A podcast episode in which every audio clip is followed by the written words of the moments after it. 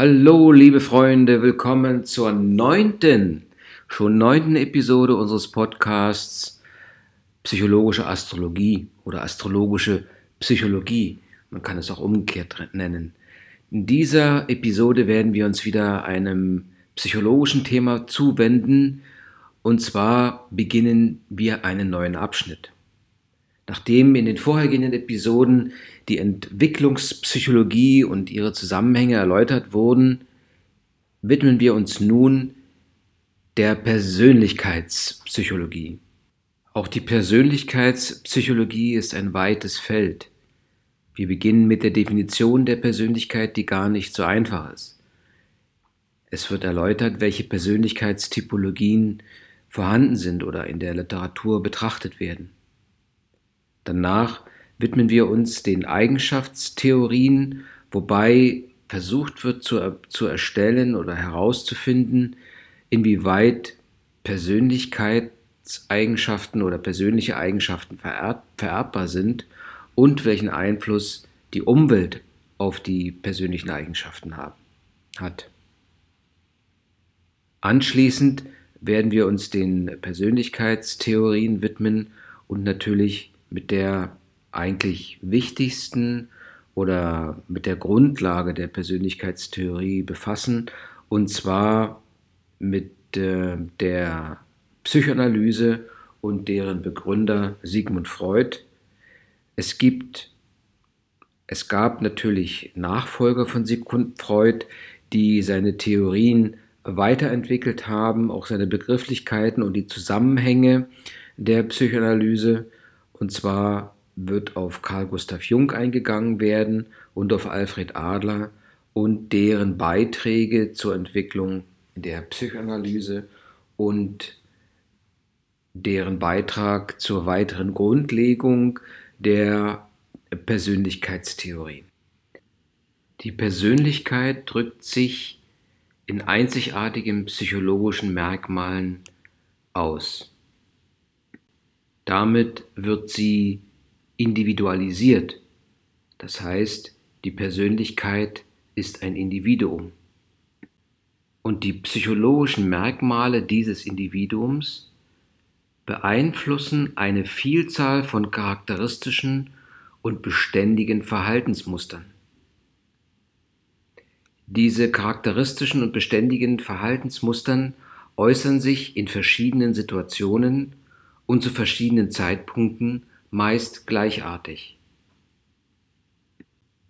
Damit bilden die psychologischen Merkmale einer Persönlichkeit eines Individuums die Grundlage für dessen Einzigartigkeit, aber auch für ein konsistentes Verhalten in verschiedenen Situationen und zu verschiedenen Zeitpunkten. Es werden weitere Begrifflichkeiten erläutert, die natürlich erstmal als Definition hier diskutiert werden, aber später immer wieder in dem Kontext auftreten werden. Eine wichtige, ein wichtiger Begriff ist das Temperament. Das Temperament ist eine angeborene Reaktionsweise, die mit Aktivität und Emotionalität zusammenhängt. Die Eigenschaften als nächste Definition sind äh, eine Art des Verhaltens, und können über einen längeren Zeitraum beobachtet werden. Sie haben also eine gewisse Kontinuität und erlauben auch Aussagen oder Vorhersagen über zukünftiges Verhalten zu tätigen. Der Typ eines Menschen, einer Persönlichkeit, eines Individuums wird betrachtet als ein, eine Gesamtheit von Eigenschaften, oder als ein Muster von Eigenschaften. Wobei oftmals ein Zusammenhang hergestellt wird zwischen gewissen Eigenschaften und Merkmalen einer Gruppe von Menschen und entsprechenden Ereignissen, die mit diesem Typ oder die von diesem Typ erlebt werden. Als weiteren Begriff kann man die Disposition äh, betrachten, die eine Neigung oder eine Bereitschaft ähm, darstellen, auf eine gewisse Situation mit festgefügten ähm, Mustern zu reagieren, zum Beispiel. Des Weiteren, ein weiterer äh, wichtiger Begriff der Persönlichkeit ist der Charakter. Der Charakter ist eigentlich gleichbedeutend mit Persönlichkeit und ähm, bezieht sich aber eher auf die qualitativen Eigenschaften der Persönlichkeit. Das heißt, er ist etwas weiter gefasst als der Persönlichkeitsbegriff, indem er hier auch entsprechende qualitative Eigenschaften betrachtet. Die Stimmung, ein weiterer Begriff, ist ein emotionaler Zustand, der das Erscheinungsbild einer Person, einer Persönlichkeit für eine gewisse Zeit bestimmen kann. Es ist also ein vorübergehender Zustand. Gewohnheiten hingegen sind erlernte und stabile Verhaltensmuster oder eine erlernte und stabile Verhaltensweise, die entsprechend Voraussagen auf künftiges Verhalten ermöglicht.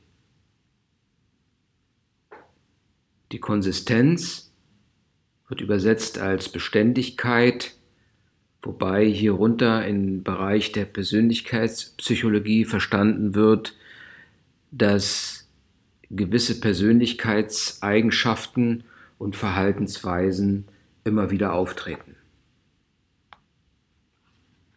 Es gibt in der Persönlichkeitspsychologie unterschiedliche Ansätze für die Erforschung der Persönlichkeit. Denn die sogenannten Psycho, diese sogenannten Persönlichkeitstheorien sind Annahmen über die Struktur und die Funktion individueller Persönlichkeiten. Sie versuchen, die einzelne Persönlichkeit in einen gewissen Rahmen zu fassen und Verhaltensweisen vorherzusagen oder einfach den Menschen besser zu verstehen. Und so gibt es historische Persönlichkeitstheorien, wie zum Beispiel die äh, eine gewisse Bedeutung in der Vergangenheit, in der Geschichte hatten, wobei mehr auf die Typologie der einzelnen Menschen Bezug genommen wurde.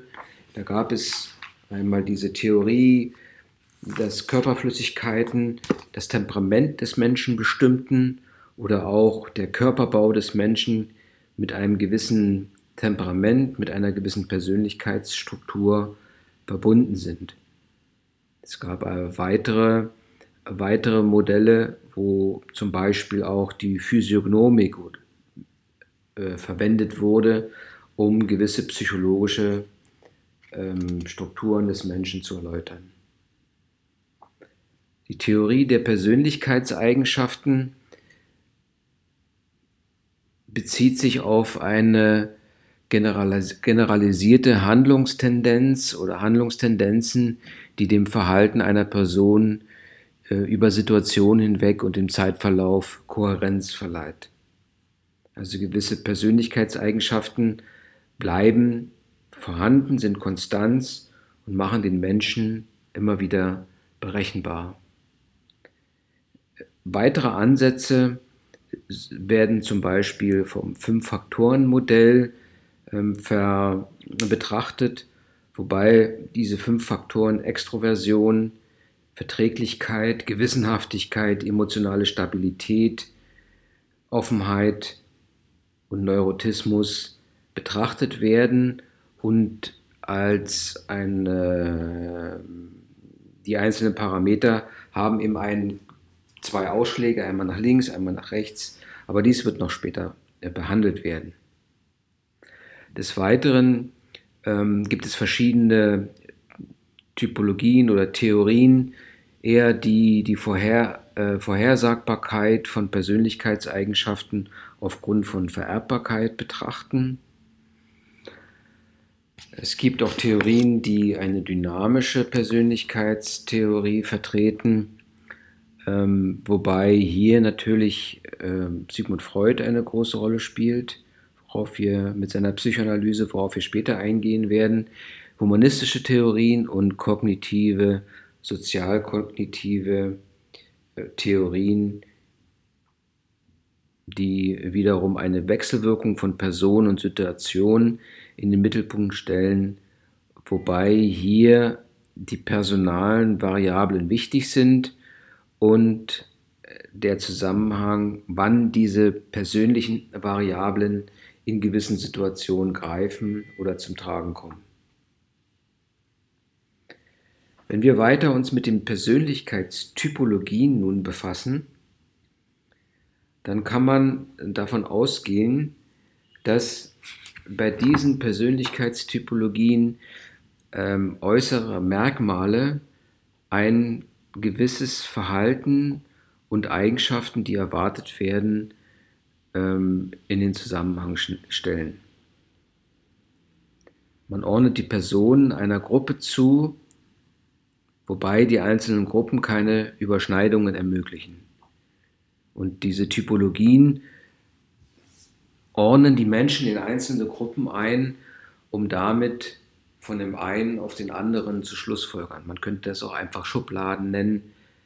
Ähm, und ähm, zum Beispiel in der Antike äh, Hippokrates äh, hatte seine Typeneinteilung, wobei hier von den vier Körperflüssigkeiten ausgegangen wurde, die äh, des Menschen Temperament bestimmen sollten wobei Blut als Körperflüssigkeit sanguinisches Temperament hervorrief, dann der Schleim oder das Phlegma phlegmatisches Temperament, die schwarze Galle melancholisch und die gelbe Galle cholerisches Temperament.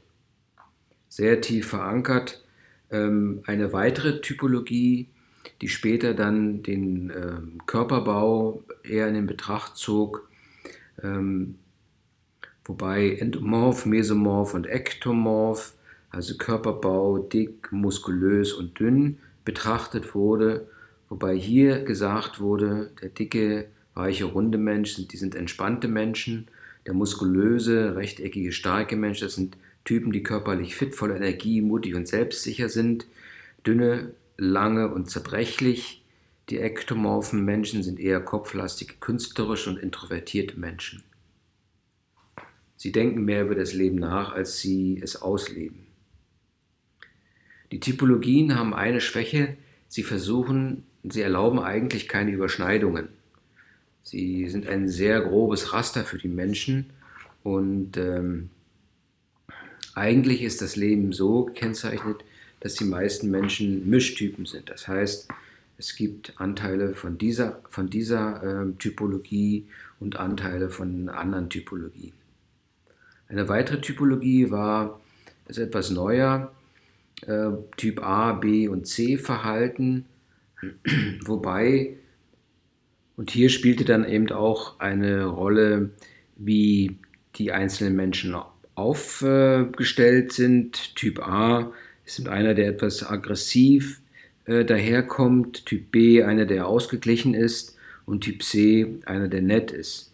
Und hier hat man halt ähm, von dieser ähm, Persönlichkeitsäußerung, von den Eigenschaften her auch auf Krankheiten geschlossen, ähm, sodass man oftmals gesagt hat, der Typ A, der sehr aggressiv ist und äh, Erfolgs- ähm, und Ungeduld hat, hasst und, und auch teilweise Feindseligkeit ähm, in sich birgt, ein gewisses Konkurrenzhalten, Verhalten, dass dieser Typ durchaus anfällig ist für Herz-Kreislauf-Erkrankungen äh, und dass zum Beispiel der, der C-Typ die ähm, ähm, Menschen, darstellt, Menschen ähm, darstellt, die eher nett, gleichmütig, aufopfernd und kooperativ sind, dass diese Menschen halt eher ähm, ähm, Krebs ähm, erleiden können.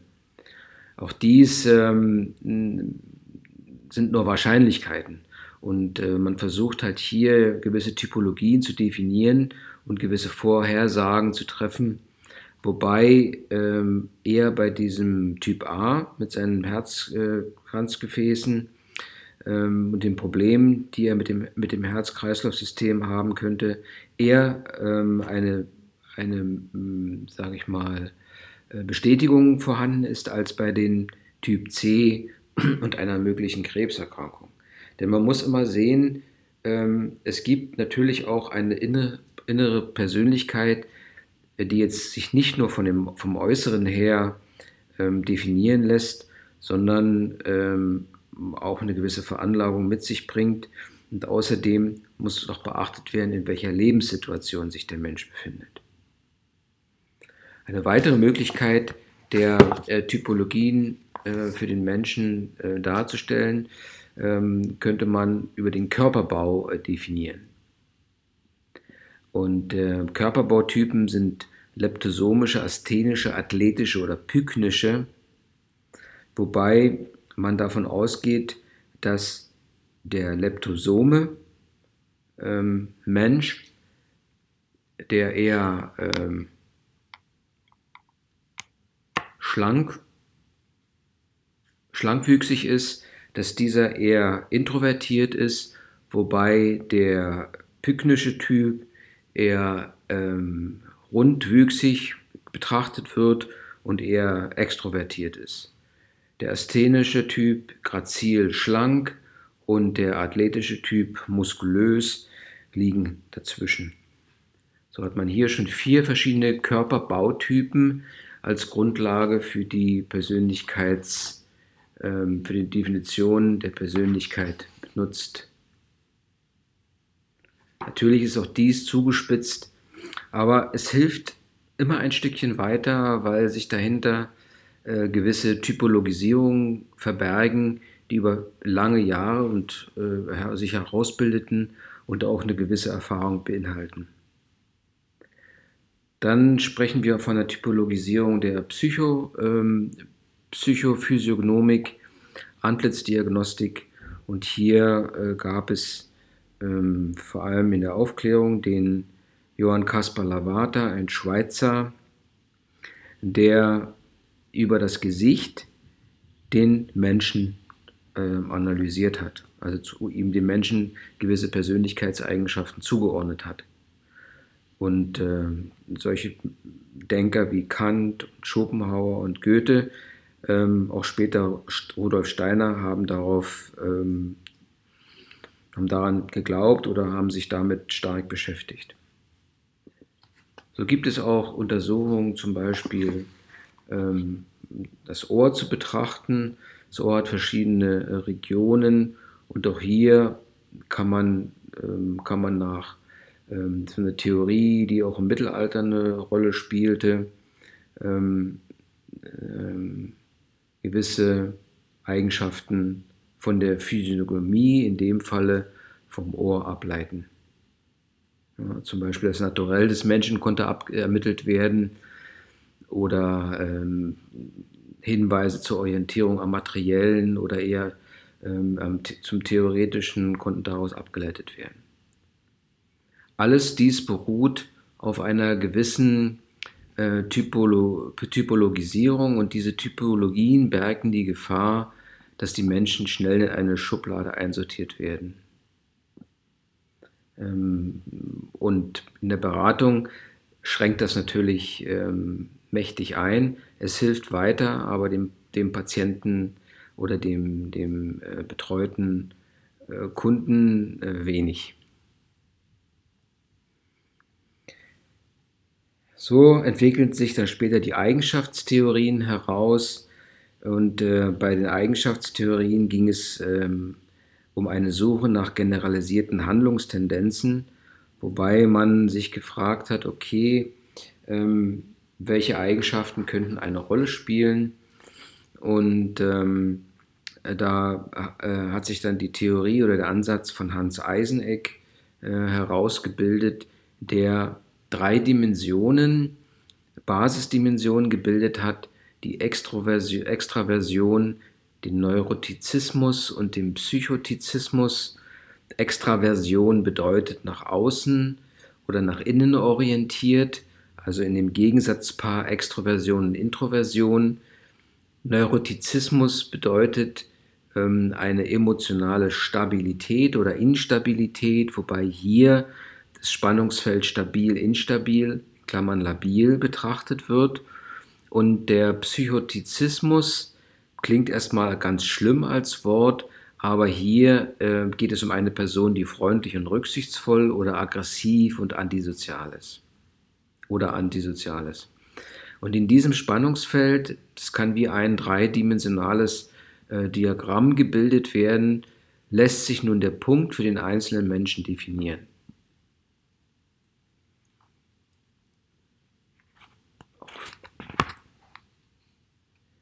Nach dem äh, Modell von Hans Eiseneck ähm, gab es dann ein Fünf-Faktoren-Modell, wo zwei weitere Faktoren hinzukamen, neben der Extraversion, wobei äh, hier nicht mehr von ähm, ähm, intra, ähm, eher von gesprächig, energiegeladen und bestimmt auf der einen Seite, also Ober, den oberen Pol und ruhig reserviert schüchtern auf dem unteren Pol gesprochen wird.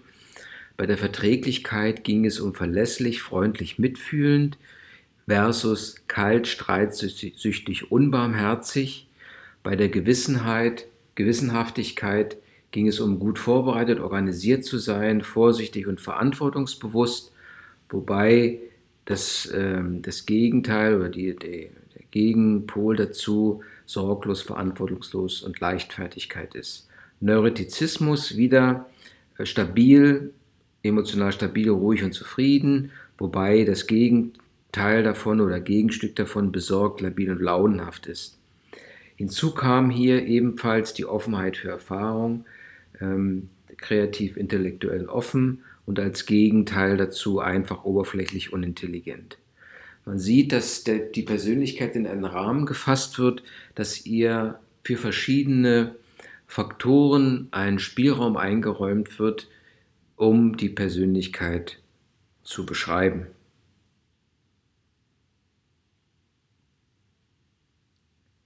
Die Frage, ob nun Persönlichkeitseigenschaften vererbbar sind, ähm, wurde viel diskutiert. Und ähm, hier in dem Material, mit dem ich mich befasse, wird gesagt, dass sich bis 20 bis 60 Prozent der Persönlichkeitseigenschaften Erbanteile sind. Das heißt, es gibt schon Eigenschaften, die einem mitgegeben werden. Der Rest entwickelt sich ähm, gemäß der Lebensumstände und ähm, sie lassen sich im Endeffekt auf die Individualität der Person zurückführen. Auch hier wird wieder die Frage sein, ähm, es gibt Anlagen, die der Mensch hat und wie können diesen, diese Anlagen von der Umwelt ähm, hervor, äh, äh, ausgebildet werden und ähm, äh, wie können sie sich entwickeln. Aber wichtig ist, dass Persönlichkeitseigenschaften äh, vererbt werden können. Es gibt äh, in dieser Diskussion über Persönlichkeitseinschätzungen und Eigenschaften, wenn man eine gewisse Voraussage treffen möchte, ein Konsistenzparadoxon. Es kann sein, ähm, dass die äh, Beurteilung eines Menschen eine gewisse Konsistenz hat, sodass man sagt, okay, das sind die konsistenten Eigenschaften, die diese Person hat, aber es kann passieren, dass das augenblickliche Verhalten der Person äh, nicht konsistent ist. Ähm, diese, dieses Konsistenzparadoxon kann damit zusammenhängen, dass man eine vorgefasste Meinung hat oder die, die Person gewissen Zwängen unterliegt, gefallen will, ähm, ähm, über sich selbst berichtet und oftmals ähm, der erste Eindruck ist. Es gibt also die Möglichkeit, dass die hm, Persönlichkeit und die Persönlichkeitseigenschaften, die eigentlichen, sich hinter einem, ähm, hinter einem, äh, hinter einer Maske verbergen im ersten Moment. Es gibt also bei der Einschätzung von Eigenschaften einer Persönlichkeit mehr Konsistenz, als aufgrund des tatsächlichen Verhaltens zu erwarten wäre. Das heißt also, dass man ähm, ein, eine gewisse Persönlichkeitseigenschaft schon erkannt hat und äh, auch gesehen hat, dass diese sich nicht kurzfristig ändern lässt. Trotzdem kann es durchaus passieren, dass dieser Mensch mit dieser speziellen Persönlichkeitseigenschaft sich anders verhält, als man erwartet, weil es ihm diese spezielle Situation erforderlich macht. Und diese, dieser Sachverhalt wird als Konsistenzparadox bezeichnet. Es kann also sein, dass man gewisse Persönlichkeitstheorien hat, von denen ausgegangen wird, okay, ähm, gewisse Merkmale eines Menschen sind Ausdruck entsprechender Eigenschaften eines Menschen, was nicht stimmen muss. Kann auch sein, ähm, dass jetzt zum Beispiel ein, ein Mensch, der eigentlich von Natur aus freundlich ist, äh, sich durchaus mal unfreundlich verhalten kann, wenn es die Situation ähm, so erforderlich macht. Ja, also situationsbedingte Zwänge können sich auf das Verhalten auswirken.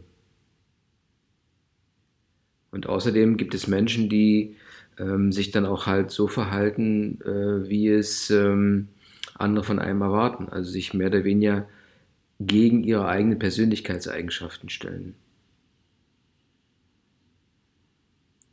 Und so weiter. Also die Persönlichkeitseigenschaften sind, unterliegen einem gewissen Paradoxon, was ähm, ähm, die Konsistenz mitunter beeinflussen kann. Die Frage, wie es zu einer bestimmten Eigenschaft kommt oder wie Veränderung geschieht, ist eine ganz wichtige ähm, für, die, äh, für die Hilfe für, für Persönlichkeiten. Denn Eigenschaften sind etwas, was sich sehr schwer ändern lässt. Man muss sie verstehen, um hier eine gewisse Möglichkeit der Hilfe anzubieten. Als nächstes großes Kapitel folgt die, äh, folgen die Persönlichkeitstheorien und hier äh, gehen wir auf Sigmund Freud ein, der von 1856 bis 1939 lebte. Und der wichtigste Begriff, der mit Sigmund Freud verknüpft ist, ist das Unbewusste. Das Unbewusste beschreibt eine Welt von Trieben, die verborgen und verdrängt wird. Die verborgen ist und verdrängt wird. Ähm, Verdrängung in dem Sinne, um Angst um die Angst zu vermeiden, die entstehen kann, wenn Triebe ins Bewusstsein gelangen. So ging Freud davon aus, dass verborgene sexuelle Bedürfnisse die Ursache für emotionale Probleme seiner Patienten sein konnten. Und diese, ähm, aber nicht nur dies, sondern auch traumatisierende Ereignisse, äh, die nicht mehr be bewusst sind, können körperliche Veränderungen hervor, hervorrufen. So berichtete er von Patienten, die halt blind geworden sind. Wir sehen zum Beispiel, eine Neurose ist ein psychologisches Problem. Und so hat er das menschliche, das menschliche Ich oder die Person, den Menschen als solchen, in drei Ebenen, die menschliche Psyche in drei Ebenen gegliedert. Einmal in das Über-Ich, das Ich und das Es. Wobei hier äh, man vielleicht in den Mittelpunkt das Ich stellen könnte, das zwischen dem Über-Ich und dem Es vermittelt.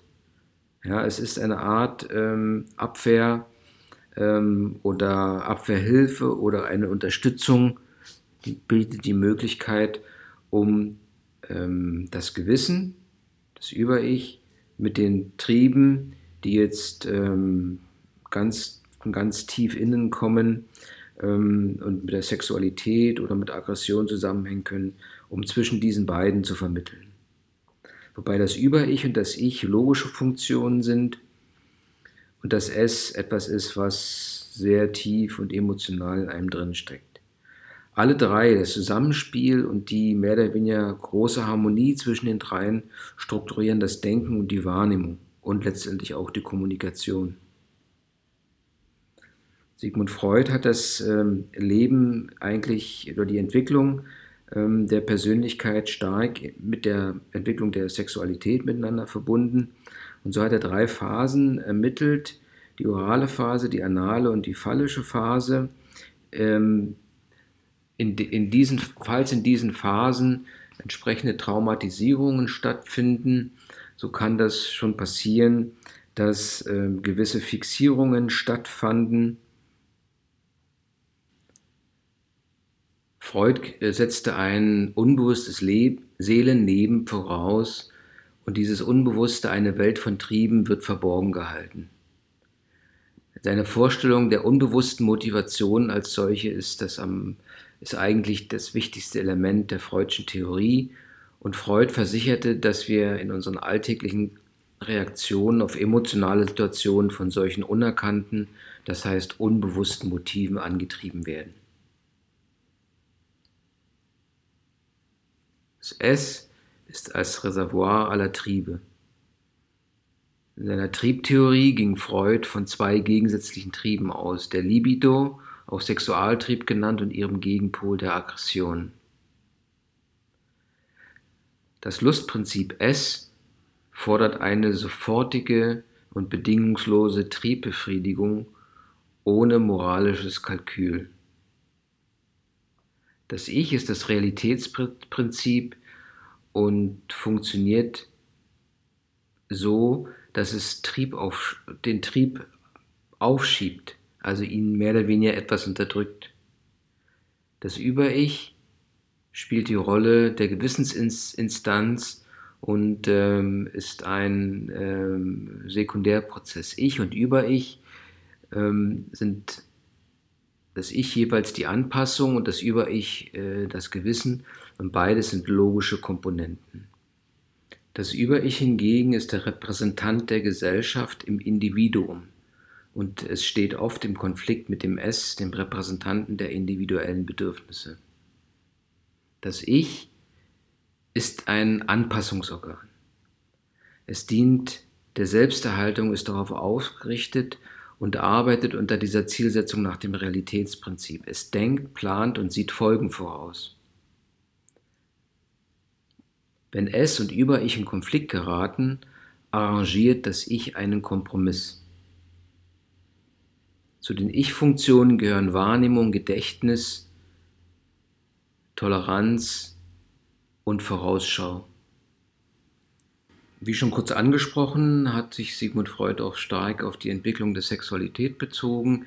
Er hat diese drei Phasen benannt, die orale Phase und, äh, und auch entsprechende Möglichkeiten der Fixierung in diesen Phasen, zum Beispiel bei der oralen Phase, könnte es zu einer plötzlichen und erschreckenden Entwöhnung von Brust oder Flasche geschehen.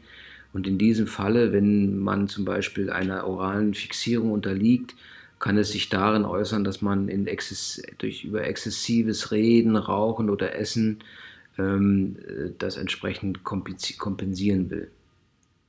In einer späteren Phase ähm, ähm, treten dann die Kinder in die anale Phase ein und wenn hier eine gewisse Fix Fixierung stattgefunden hat, vor allem im zweiten Lebensjahr Probleme entstanden sind, die mit der Reinlichkeitserziehung zu tun hatten, dann kann es durchaus Charaktere geben, die anal fixiert sind und äh, entsprechende übertriebene ähm, Reinlichkeitsbemühungen äh, weiter aufgreifen.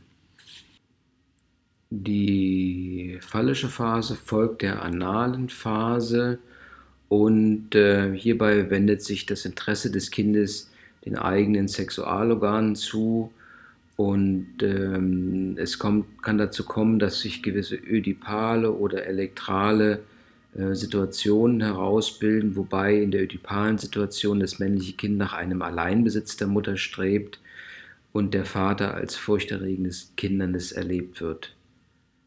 Auch hier können gewisse Fixierungen stattfinden, ähm, die ähm, auch im Erwachsenenalter noch eine entsprechende Ausprägung finden können. Das Ich vermittelt oft zwischen den Bedürfnissen des Es und des Über-Ich. Es versucht einen Kompromiss zu finden, der aber auch, ähm, sage ich mal, in der Verdrängung liegen kann. Die Verdrängung ist ein grundlegender Mechanismus der Abwehr, die das Ich vornimmt und er steht als eine psychische Maßnahme durch die starke, durch Essimpulse bedingte Konflikte aus dem Bewusstsein gerückt und ins Unterbewusstsein verdrängt werden. Es ist eine psychische Strategie des Ichs, wobei hier die Verdrängung äh, von der Unterdrückung zu unterscheiden ist. Freud verstand unter Verdrängung das schwächende Charakteristikum der Neurose. Und zwar die Verdrängung schwächt, weil sie psychische Energie aufzehrt. Die Verdrängung ist nie vollständig, sie funktioniert nie zu 100 Prozent, weil ein Teil der Angst erlebt werden muss, bevor die Verdrängungsmechanismen ins Spiel kommen. Es muss also immer ein, einen Auslöser geben. So wird äh, auch eine Übersicht über die Abwehrmechanismen gegeben, die nun kurz zusammengefasst werden. Kompensation ähm, heißt nichts anderes als eine Schwäche durch Überbetonung einer vermeintlichen Stärke auszugleichen. Ein weiterer Abwehrmechanismus ist die Verleugnung, wobei hier eine bedrohende Wirklichkeit zum Schutz der Psyche einfach nicht wahrgenommen wird. Identifikation ist ähm, eine Möglichkeit, sich mit einer hochrangigen Person zu identifizieren, um damit gestärkt ähm, aus der Situation hervorzugehen, also mit einem gestärkten Selbstwertgefühl. Projektion ist ein ganz klassischer, ähm, klassischer Abwehrmechanismus des Ich. Das heißt, dass die eigene Unzulänglichkeit oder als unmoralisch empfundene Wünsche auf andere übertragen werden. Eine Rationalisierung ist wiederum ein vom Ich nicht akzeptiertes Verhalten, was verstandesmäßig begründet wird und letztendlich ähm, ähm, eine Rechtfertigung ähm, erlebt dadurch. Eine Regression ist häufig ein Rückzug auf, kindliche, auf eine kindliche Entwicklungsstufe mit geringeren Anforderungen an das Individuum. Die Verdrängung, wie schon gesagt, ist das Eindringen unerwünschter und gefährlicher Impulse ähm, ähm, wird verhindert ins Bewusstsein. Sublimierung, Befriedigung nicht erfüllter sexueller Bedürfnisse durch Ersatzhandlungen, die von der Gesellschaft akzeptiert werden. Ein weiterer Mechanismus der, des Ichs zur Abwehr ist äh, das Ungeschehen machen, wie zum Beispiel durch Sühnehandlungen für unmoralische Wünsche und Handlungen, um diese eben aufzu, aufzuheben. Gerade diese Abwehrmechanismen, Abwehr, Abwehrmechanismen und ähm, Ihre Diagnose und Bewertung sind Schwerpunkte der Psychoanalyse.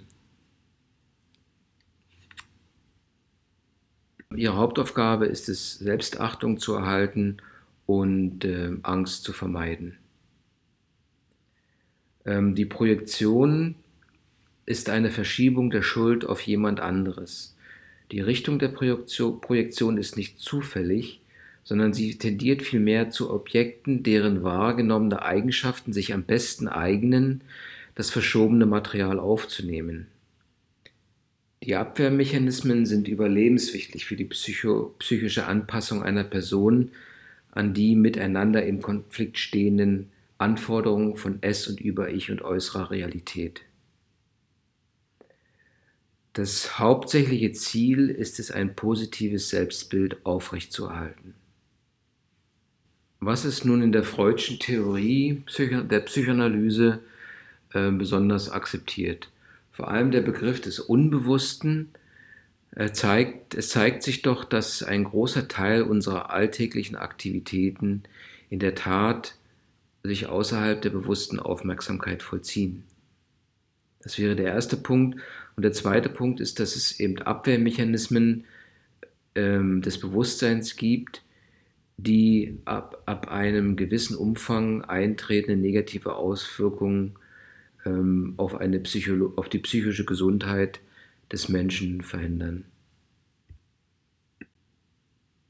Nach Freud, nach Freud folgten ähm, Carl Gustav Jung und Alfred Adler, wobei äh, Carl Gustav Jung hier vor allem ähm, das, äh, also Freud hatte das Unbewusste und die Abwehrmechanismen und das persönliche Drama in den Mittelpunkt gestellt. Bei Carl Gustav Jung ähm, kam es zum kollektiven, unbewussten. Er definierte Archetypen Anima und Animus, äh, wobei ähm, beides in, dem, in jedem Menschen drinsteckt und äh, leitete entsprechende Archetypen ab, die ähm, ein wichtiger Bestandteil des kollektiven Unbewussten sind. Ein Archetypus ist eine emotionsbefrachtete universelle Idee oder Vorstellung. Zum Beispiel das Bild der Mutter. Zwei weitere wichtige Archetypen für Carl Gustav Jung sind Anima und Animus. Ähm, sie beziehen sich auf die Elemente des anderen Geschlechts, die jeder von uns in sich trägt. Im Vergleich zu Freud kann man bei Carl Gustav Jung sagen, dass ähm, dort, wo Freud das persönliche Drama suchen würde, liest Jung eher die archetypische Bedeutungen äh, hervor. Bei Jung ist die eigentliche Hauptantriebskraft das Streben des Individuums nach Selbstverwirklichung und Integration. Erfahrungen können das Wachstum behindern, aber das äh, Jungsche Modell ist äh, auf die optimale Persönlichkeitsentwicklung hin orientiert. Die Theorie Freuds hingegen fokussiert eher auf die Punkte, wo die Entwicklung äh, fehlgeschlagen ist. Also kann man sagen, dass die Jungsche Theorie ähm, zwar auch das Unbewusste in den Mittelpunkt stellt, aber doch ähm, schließlich mit dem Anspruch, dass das Unbewusste äh, unter Kontrolle gebracht werden muss. Bei Jung ist es vielmehr das kollektive Unbewusste, das die Quelle von Rohmaterial ist, welches in der Gesamtpersönlichkeit, in die Gesamtpersönlichkeit integriert werden muss. Die Originalität und Kühnheit des Jungschen Denkens haben wenige Parallelen in der neueren Wissenschaftsgeschichte, so wie es dargestellt wurde. Ein weiterer Nachfolger von äh, Sigmund Freud und Carl Gustav Jung ist Alfred Adler. 1870 bis 1937 lebte er und er ist der Vertreter der Individualpsychologie, wobei er hier hauptsächlich die Kompensation in den Mittelpunkt der Persönlichkeitsentwicklung stellte. Kompensation als Abwehrmechanismus sozusagen. Das heißt also, die Kompensation hat eine Abwehrfunktion ähm, und bezieht sich auf das Gebiet, wo die Persönlichkeit den größten Mangel für sich sieht. Und so wird die Persönlichkeitsentwicklung als eine kontinuierliche Antwort auf, die in, auf eine Minderwertigkeit in einem speziellen Gebiet betrachtet. Die Persönlichkeitswerdung ähm, ist ähm, ähm, der Wissenschaft von der Persönlichkeit unterlegen und die Persönlichkeit als solche ähm, unterliegt einem gewissen Lernprozess. Aber wenn man die Persönlichkeit, wenn man herausfinden möchte, was die äh, Persönlichkeit darstellt, stellt man sich folgende Fragen. Und zwar möchte man wissen, worin die Einzigartigkeit jedes Menschen und seiner Individualität besteht. Und ähm, auf der anderen Seite ähm, möchte man auch wissen, warum Menschen doch ähnlich zueinander sind. Man möchte wissen, welche genetischen oder soziokulturellen Faktoren Einfluss auf die Persönlichkeitsentwicklung haben. Und natürlich, warum sich Menschen in verschiedenen Situationen so und nicht anders verhalten und wie es zu psychischen Störungen kommt. Wie schon gesagt, ist die Persönlichkeitsentstehung und Entwicklung ein langer Lernprozess. Es beginnt in, den, äh, in der Kindheit und im Jugendalter, wo der, der Mensch sein, äh, seiner Bestimmung lernt, seiner Bestimmung zu folgen und auch ein gewisses Selbstkonzept entwickelt. Man muss aber auch sagen, dass dieser Entwicklungsprozess eigentlich auch mit dem 18. Lebensjahr nicht beendet ist, sondern ähm, man spricht von lebenslangem Lernen. Und so fragt man sich, ob jetzt auch der Erwachsene sich noch weiterentwickelt, was passiert mit der Erwachsenenpersönlichkeit. Und hier kann man sagen, dass während das Kind äh, sich vor allem im Kreise der Familie, im Kindergarten und der Schule äh, entwickelt und dabei sein Selbstkonzept findet, und ähm, auch in, in die Situation gerät, seine soziale Kompetenz zu zeigen, so wird der Erwachsene dann auch an weiteren, in weiteren Situationen äh, wird die erwachsene Persönlichkeit sich in weiteren Situationen weiter ausprägen. Situationen wie die Partnerschaft oder dass man ähm, die Elternschaft übernimmt. Wichtig, äh, wichtiges Element äh, für die Entwicklung der Erwachsenenpersönlichkeit ist die Arbeit, da sie ja Quelle der Gütererzeugung ist, auch gewisses Einkommen schafft, Status und soziales Prestige. Dabei kann man sagen, dass sich im, im Laufe des Alters die Werte wandeln können, sodass äh, der Mensch eigentlich nach Sinnerfüllung und Selbstentfaltung strebt, ähm, und so auch zum Teil die Arbeit betrachtet, ähm, die man ja durchaus auch so wahrnehmen kann, dass mit zunehmendem Alter die Arbeit an Bedeutung verliert. Wichtig ist es für den Erwachsenen im Laufe der Zeit, ähm, dass die ähm, erlernten und vermittelten Verhaltensdispositionen und Kompetenzen auch in dem außerberuflichen Bereich eine gewisse Rolle spielen können. Die reife Persönlichkeit im Alter ähm, hat natürlich eine weitere wichtige Rolle, ähm, spielt eine weitere wichtige Rolle, da ja die Lebenserwartung mehr und mehr zunimmt. So, liebe Freunde, das war die neunte Episode unseres äh, Podcasts Psychologische Astrologie oder astrologische Psychologie, wie man es nennen mag. Dies war richtig voll, voll, voll gepackt mit Definitionen, Erläuterungen, Erklärungen, Darstellung von Zusammenhängen. Ich hoffe, dass in den weiteren Podcasts alles weiter geklärt wird. Ich wünsche euch viel Spaß beim Hören nochmal. Und wir hören uns bei der zehnten Episode. Alles Gute. Check it out. Bye bye.